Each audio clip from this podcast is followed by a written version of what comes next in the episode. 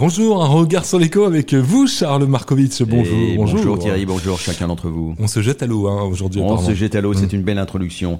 Vous êtes euh, probablement trop jeune, comme la plupart de nos auditeurs, euh, pour vous rappeler ce sketch de Fernand Reynaud où il commence par dire l'alcool non, l'eau ferrugineuse oui, et qui termine un peu sourd en disant l'eau ferrugineuse non, l'alcool oui eh bien, je vous conseille de trouver ce, sketch, enfin si ça vous intéresse, sur YouTube et de le regarder. Ça dure pas très longtemps. Oh, c'est dans la mémoire collective, Charles. Hein Alors, cette référence à ce sketch me permet de faire le lien avec la demande de l'administration bruxelloise de l'eau, Vivaqua, qui demande des subsides, ouvrez les guillemets, exceptionnels, fermez les guillemets, à la région de Bruxelles-Capitale.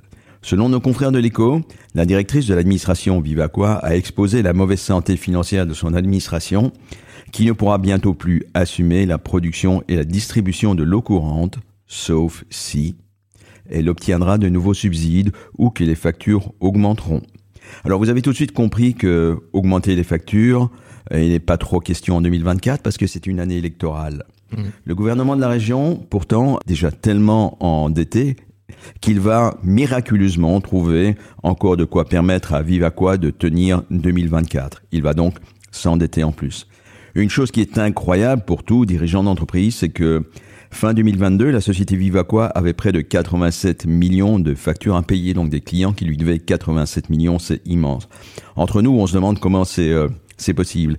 C'est euh, plus de 50 millions que cette société maintenant demande au pouvoir public, alors qu'il faudrait quand même balayer devant sa porte et d'abord faire payer les clients. Et vous savez quoi, Thierry? Cette société qui est supposée gérer l'eau, elle est en plein naufrage opérationnel.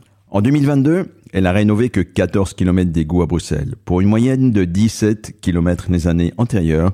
Et sachez que, selon Madame Bovy, donc la patronne de Vivaqua, il y a 220 km d'égouts à Bruxelles qui sont qualifiés à risque. Ça sent vraiment mauvais tout ça, vous trouvez pas? Clairement.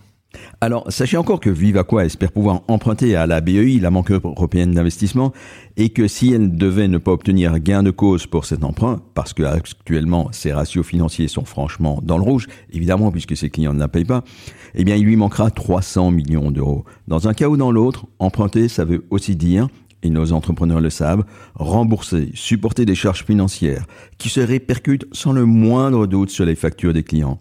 Et comme les taux d'intérêt, vous le savez maintenant, montent ou sont montés, eh bien, vous connaissez le refrain, ça va coûter plus cher. Et donc, ça va probablement aussi coûter plus cher aux particuliers et aux entreprises qui nous écoutent et que nous sommes. Et que peut-on donc en déduire? Eh bien, moi, j'en déduis d'abord qu'il est vraiment dommage que les grandes décisions soient cachées euh, dans les placards des années qui précèdent les élections. Il faudra bien augmenter le prix de l'eau. Ensuite, que les prix de l'eau, bah, ils vont augmenter dans les années à venir et pas seulement l'année prochaine. Enfin, pour revenir à Fernand Reynaud, l'eau ferrugineuse, non. L'alcool, oui, mais toujours avec modération. C'est noté. Allez, on met de l'eau dans son vin. Merci à vous. Exactement.